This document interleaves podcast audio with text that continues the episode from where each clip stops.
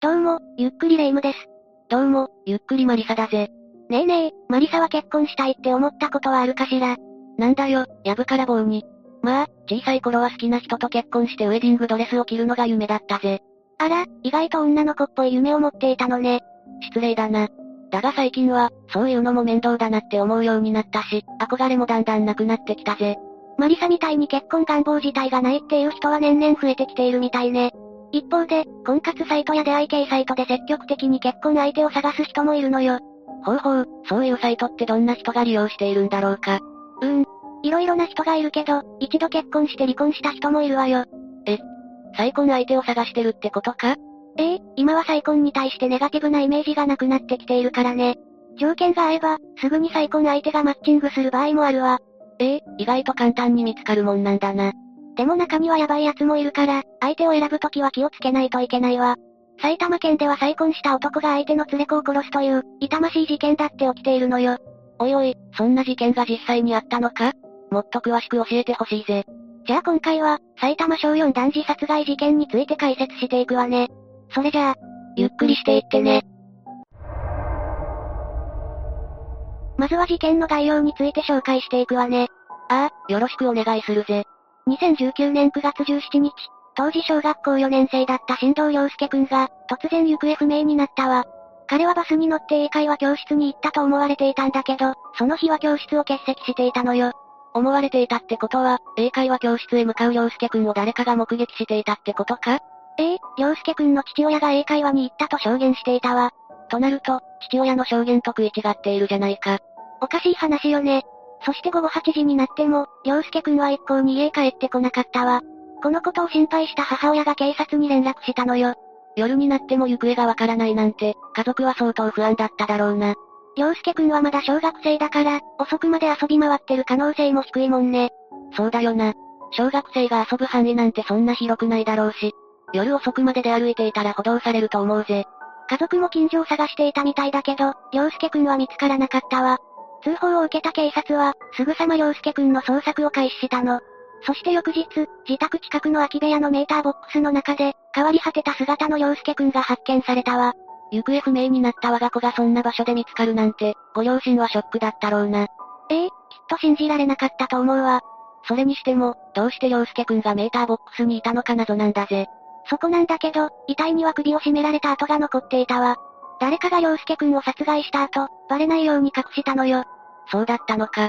もう一つ謎があるんだが、父親はどうして良介くんが英会話教室に行ったなんて嘘をついたんだ実は、この事件の犯人は父親だったの。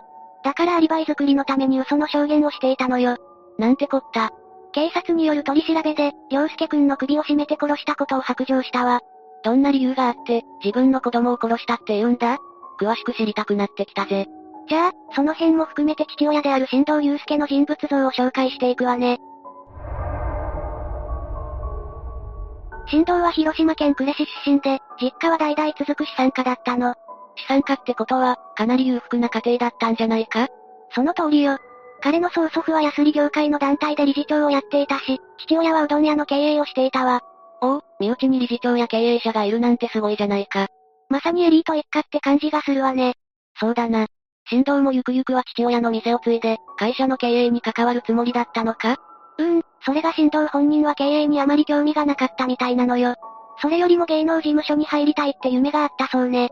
経営者ではなくて芸能人になりたかったってことかええ、新藤は中高が私立の男子校だったんだけど、その中でもおしゃれに気を使っていたと同級生が証言しているわ。なるほど、じゃあ学校でも目立つタイプだったんだな。性格はおっとりとしていたから、そこまで派手な感じはなかったわ。誰とでも分け隔てなく接していたから、優しい人物と言われていたのよ。じゃあ、事件を起こしそうな感じではなかったんだな。少なくとも、学生時代の知り合いはそう思ってなかったわ。ふむふむ、そうだったのか。そして新藤は高校を卒業後、東洋大学の社会福祉学科へ進学するわ。あれ芸能人に憧れていたのに、福祉の道を選んだのか芸能界って浮き沈みが激しいし、大学ぐらいは出た方がいいって説得されたのかもしれないわね。それに福祉を勉強しておけば資格も取れるし手堅いと思うわ。福祉って常に人手不足だし、働き口を心配しなくても良さそうだな。ええー、親としても安心よね。それに新藤自身も大学進学で上京したことで、学校生活を楽しんでいたわ。母親からの仕送りがあったから、お金に困ることもなかったのよ。じゃあバイト代も全部遊びに使えたってわけだな。さすが資産家の息子だぜ。振動は大学の後輩と付き合って一緒に暮らし始めるんだけど、そのうち大学へ行かなくなってしまうの。おいおい、サボり癖がついてしまったのかその通りよ。そして振動は、大学を除籍処分となってしまったわ。ええってことは、もう大学生じゃなくなったってことだな。その後は就職したのかそれが職探しをせず、母親からの仕送りで生活していたのよ。いくらなんでも親に甘えすぎだろ。実家が裕福だから、ついつい頼ってしまうんじゃないかしら。そんな生活の中で、振動は出会いアプリなどを使って女性とやり取りするようになるわ。けど振動は働いてないんだろそんな男とやり取りしたい人なんていると思えないんだが。音楽関係の会社員で年収が600万円だった時期もあったと語っていたみたいね。どこまで本当なのかはわからないけどね。なんだか怪しいぜ。ちょっと嘘くさい感じがするわね。アプリで女性とやり取りするために、見栄を張っていた可能性が高いわ。女性によく見られたいって気持ちが強いんだと思うぜ。無職だと女性に相手にされないことが多いからね。アプリで女性を探す日々を送っていた振動は、10歳年上の A さんという女性と出会うわ。女性はバツイチだったんだけど、二人は結婚することになるのよ。結構、年が離れている女性だったんだな。しかも A さんには、元夫との間に生まれた長男と次男がいたわ。この次男が今回の被害者となった良介くんなのよ。ってことは、子供は A さんの連れ子で、振動と血が繋がっていなかったんだな。そういうことになるわね。再婚後、振動は A さんと良介くんの3人で暮らすようになったわ。え、長男は一緒に暮らしていなかったのか ?A さんが引き取ったのは良介くんだけだったのよ。なので、長男の方は元夫と一緒に暮らしていたわ。じゃあ、兄弟は離れ離れになってしまったんだな。月に1回だけど、会うことはあったわ。良介くんは友達に、お兄ちゃんと離れて寂しいとこぼしていたそうよ。そりゃそうだよな。恋しくなる気持ちもわかるぜ。急に家族がバラバラになっちゃったら不安にもなると思うわ。A さんは高校の養護教諭として多忙だったから、寂しかったと思うわ。ただ、A さんは振動と再婚する前にも、若い男性と付き合っていたって噂もあるのよ。ええ、不倫してたってことかあくまで噂だけど、タイミングによっては不倫になるわね。でも、そんな話が出るってことはもともと年下の男性が好きだったんだろうな。甘えられるのが好きだったのかもしれないわね。実際、振動は A さんと暮らすようになってから養ってもらっていたのよ。その代わりに振動は家事を担当していたわ。ほうほう、主婦になったってことだな。良介くんともよく遊んでいて、関係は良好だったわ。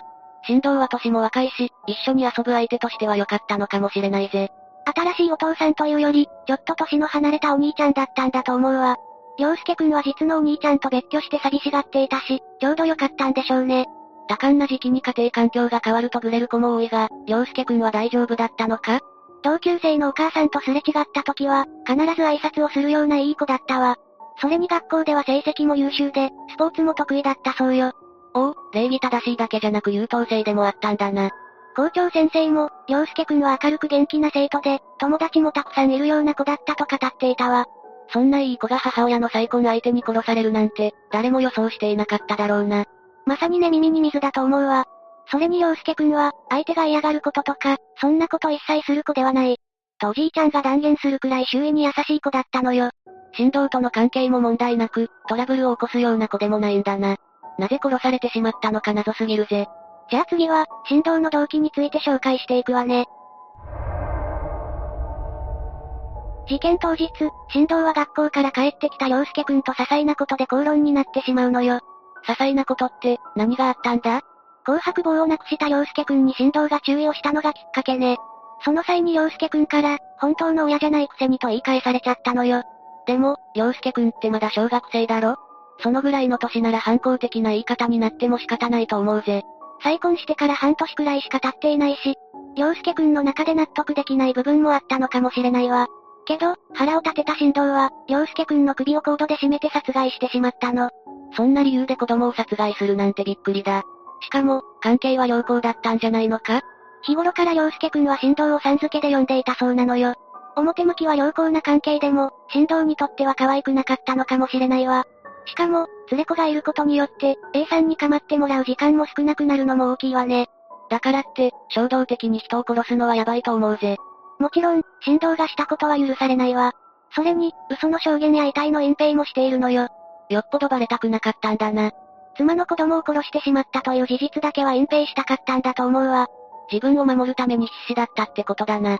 まったく、どうかしてるぜ。振動は事件後、良介くんを殺害した容疑者として逮捕されるわ。でも、誰がやったかわからないなどと、言ってることがコロコロ変わっていくのよ。いやいや、なんでだよ。振動は良介くんを殺したと自白しているんだろ振動はもともと怪しい経歴で出会い系をやっていたり嘘の証言をしたりで、虚言癖がひどいのよ。発言には責任を持ってほしいもんだぜ。ええマリサの言う通りだと思うわ。結局、振動はどうなったんだ地方裁判所で懲役16年を言い渡されたわ。振動側は懲役8年が相当だと主張していたみたいだけど、それは通らなかったの。被害者の首をコードで数分間締め続けたことは、強固な殺意に基づくもので、極めて身勝手で悪質な犯行だと判断されたのよ。連れ子とはいえ、まだ幼い子供の首を絞め続けて殺すなんて凶悪すぎるぜ。しかもこの事件の発端は些細な口論なのよ。良介くんは全く非がないにもかかわらず、突然命を奪われてしまったことになるわね。以上で、今回の事件についての解説は終わりよ。幼い命が犠牲になる事件を聞くと、辛い気持ちになってしまうぜ。同じような事件を起こさないためにも、再婚は慎重にする必要があると思うわ。特に子供がいる場合、相手が本当に家族を大事にしてくれるか、見極める必要があるわね。 A さんは振動と出会ってすぐに再婚したのか出会い系サイトで知り合ってから、1年ほどでスピード再婚したみたいよ。それだけ惹かれ合っていたということなのか人間性をしっかりと知る前に結婚したって感じもするわね。しかも振動は結婚後、働いていなかったんだよな。ええ家に引きこもってることも多かったわ。家事もやっていたのかもしれないが、ほぼ紐状態って感じだな。大学を辞めてからも仕送りで生活していたし、基本的に働く意欲がなかったんだと思うわ。 A さんと結婚したのも、収入面で頼ろうという魂胆があったのかもしれないぜ。 A さんは養護教諭としてバリバリ働いていたから、可能性はあるわね。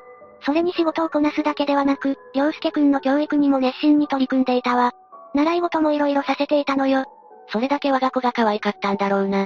習い事もただではないし、大切にしていたんだと思うわ。我が子のためにも必死に働いていたって感じがするぜ。そんな我が子を、再婚相手の振動が殺すなんて、ひどい話だと思うわ。ああ、私なら頭が真っ白になってしまうぜ。しかも殺害の理由は、ただの口論なのよ。理不尽極まりないと思うわ。振動には自分の罪の大きさを自覚してもらって、心の底から反省してほしいもんだぜ。さて、マリサは今回の事件についてどう思った世の中には、連れ子を殺すようなヤバい奴がいるんだなって戦慄したぜ。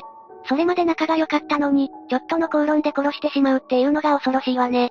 日頃から小さな鬱憤が溜まっていた可能性もあるが、相手の命を奪う理由にはならないぜ。しかも相手はまだ子供だし、大人が本気になって怒るのもおかしいわ。子供の言ったことで腹を立てるなんて、精神的に未熟だったってことだな。マリサもちょっとしたことで怒るから、精神的に成長した方がいいと思うわよ。おいおい、どういうことだほら、今も怒ってるじゃないの。ちゃんと大人になって冷静な対応をした方がいいわ。私が怒っているのは、基本的に霊夢のせいだぜ。というわけで、今回は埼玉小四団児殺害事件について紹介したわ。それでは、次回もゆっくりしていってね。